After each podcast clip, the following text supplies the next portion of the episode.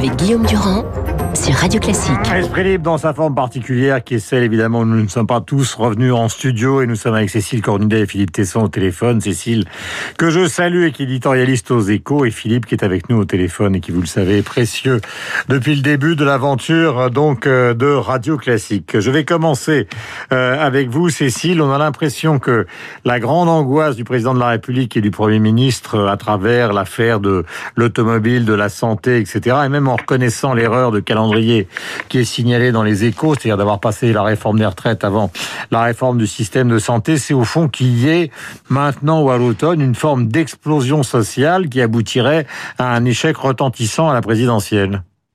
Bah oui, c'est exactement ça, et c'est comme ça, je pense qu'il faut lire euh, la, présentation de la concertation sur euh, la santé qui a eu lieu hier, plus qu'une grande réforme de la gouvernance que, certains appellent de leur vœu, hein, même même Martin Hirsch. Eh bien, on, on sent bien que c'est un peu l'État pompier qui est là pour euh, essayer d'éviter absolument dans les différents secteurs que ça que ça explose.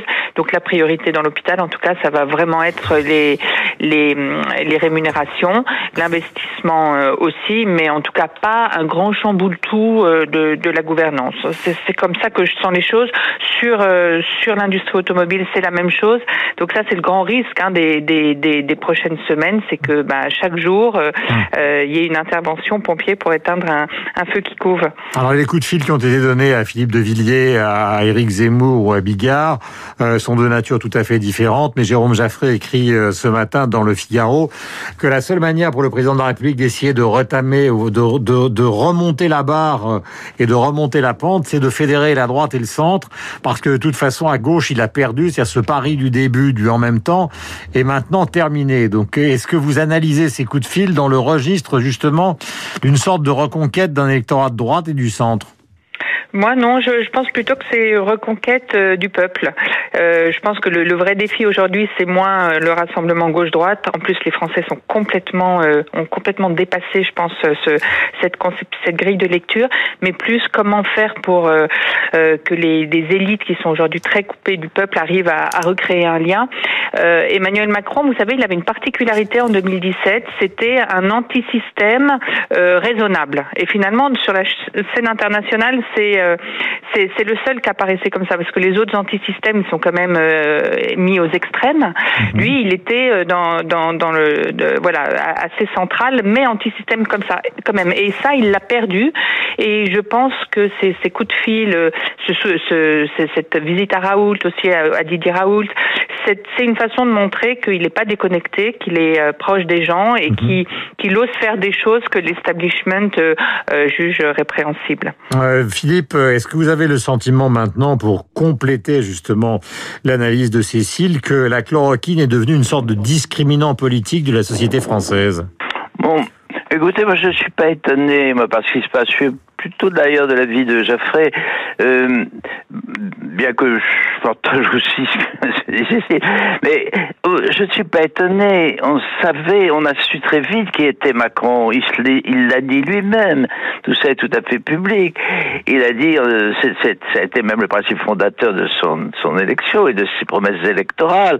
Euh, je ne suis pas à gauche, je ne suis pas à droite. Tout ça est pour moi mais tout à fait indifférent. C'est pas le problème. Je suis tout à fait à, la fois à droite et à gauche. C'est vrai qu'il y a un, y a un principe de, de triangulation dans sa stratégie politique. Euh, je suis des deux côtés à la fois, ça ne m'intéresse pas tout ça. Et tout, les, toutes les références que vous nous donné, ce que ce dont vous avez discuté avec avec, avec euh, Finkelkraut, euh, confirme ce que je suis en train de dire. Euh, euh rien n'est commun d'ailleurs entre, c'est très intéressant, cette cette salade que vous avez remuée avec Finkelkraut, Finkelkraut, Zemmour. Bon, d'abord Zemmour, pour euh, euh, c'est sa réaction à, l'affaire Zemmour, c'est une, c'est réponse à un acte odieux. On peut pas accorder une importance politique. C'est, c'est de l'humanisme, c'est de la morale, c'est, rien d'autre. Bigard, c'est une, c'est faute de goût. Une faute de goût qu'on retrouve d'ailleurs très souvent chez, Macron, malgré la distinction de sa pensée et de sa culture. Euh, Bigard, c'est euh, vraiment une faute de goût d'appeler, Bigard. Euh, euh, euh Villiers, c'est plus compliqué compliqué. Moi, j'aime bien, bien, bien, beaucoup Villiers. Le Puy du Fou, c'est une chose absolument remarquable. Mais il y a une loi, il y a une loi que transgresse Villiers. Moi, je suis pas d'accord avec Macron là-dessus. On est parfois, on est à la fois d'accord et pas d'accord sur tous les sujets. D'ailleurs, avec Macron, c'est extraordinaire. Il y a une obligation de, de, soumission du monde du spectacle. Bouquet ne, Villiers ne le respecte pas. Je, je compte.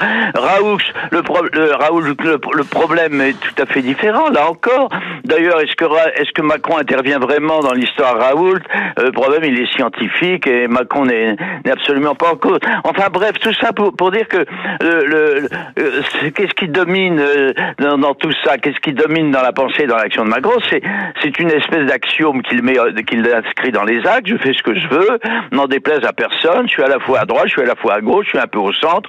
En fait, je pratique la triangulation classique dans un système démocratique. Telle est mon telle est mon opinion en tout cas. Euh, Cécile, euh, dans justement les papiers qui sont donnés par Jérôme Jaffré et Pascal Perrineau dans le Figaro, je parle pour une fois de, vos concurrents, euh, il y a cette idée quand même, alors qui est qui est donnée en exemple clairement, qu'il y aurait un président de la République qui serait un peu comme Charles de Gaulle en 68. Évidemment, il faut prendre ces comparaisons pour ce qu'elles sont, c'est-à-dire des comparaisons lointaines et parfois inexactes, mais Macron serait une sorte de Charles de Gaulle un peu perdu dans les mouvements de 68 et euh, Édouard Philippe serait une sorte de Pompidou qui garderait au fond euh, l'État debout. Est-ce que vous croyez à cette comparaison et à l'issue de cette comparaison? C'est-à-dire l'un succédant à l'autre en tout cas, dans le regard des Français euh, tels qu'ils s'expriment dans les sondages, euh, c'est pas complètement faux. Euh, Emmanuel Macron euh, chute hein, dans, dans, les sondages comme s'il il, était perçu un peu déconnecté par rapport à toute cette crise qu'on a vécue, alors que Édouard Philippe était aux manettes en, et peut-être en accord avec leur sentiment profond d'angoisse sur ce qui était en train de se passer. Et donc en, en ça, en, ça, c'est assez vrai la comparaison avec 68. Et sur l'après, donc j'imagine que vous voulez dire est-ce qu'on se sépare d'un Premier ministre qui euh, paraît en phase avec ce qui est en train de se passer? C'est la grande question, elle n'est pas totalement tranchée. Je pense qu'elle est euh, probable parce que Emmanuel Macron va avoir besoin de, de montrer qu'il change et que euh, mhm. et que et qu'il se légitime et qu'il fait quelque chose de très nouveau. Il y a une interview intéressante euh, qui paraît demain dans l'Express de Richard Ferrand, qui vous savez était vraiment un des très proches d'Emmanuel Macron, qui dit en gros une dissolution, je vois pas l'intérêt, un, un référendum euh, sur les questions écologiques ou autres, c'est trop risqué, etc. En, en gros, il n'y a pas 50 solutions quand même de, de montrer que qu'il y, a, y, y a un élan nouveau pour, pour la fin du quinquennat. Merci à tous les deux d'être intervenus donc sur l'antenne de Radio Classique en vous demandant évidemment et en souhaitant que vous reveniez le plus vite possible pour que nous ayons vraiment du temps et la possibilité d'un véritable échange et pas simplement d'un coup de fil, bien que ces coups de fil soient très utiles euh, le matin. Merci Philippe, merci Cécile. 8h54, nous avons rendez-vous dans un instant avec le journal de 9h, avec la bourse et nous allons retrouver Franck Ferrand en évoquant aussi Glenn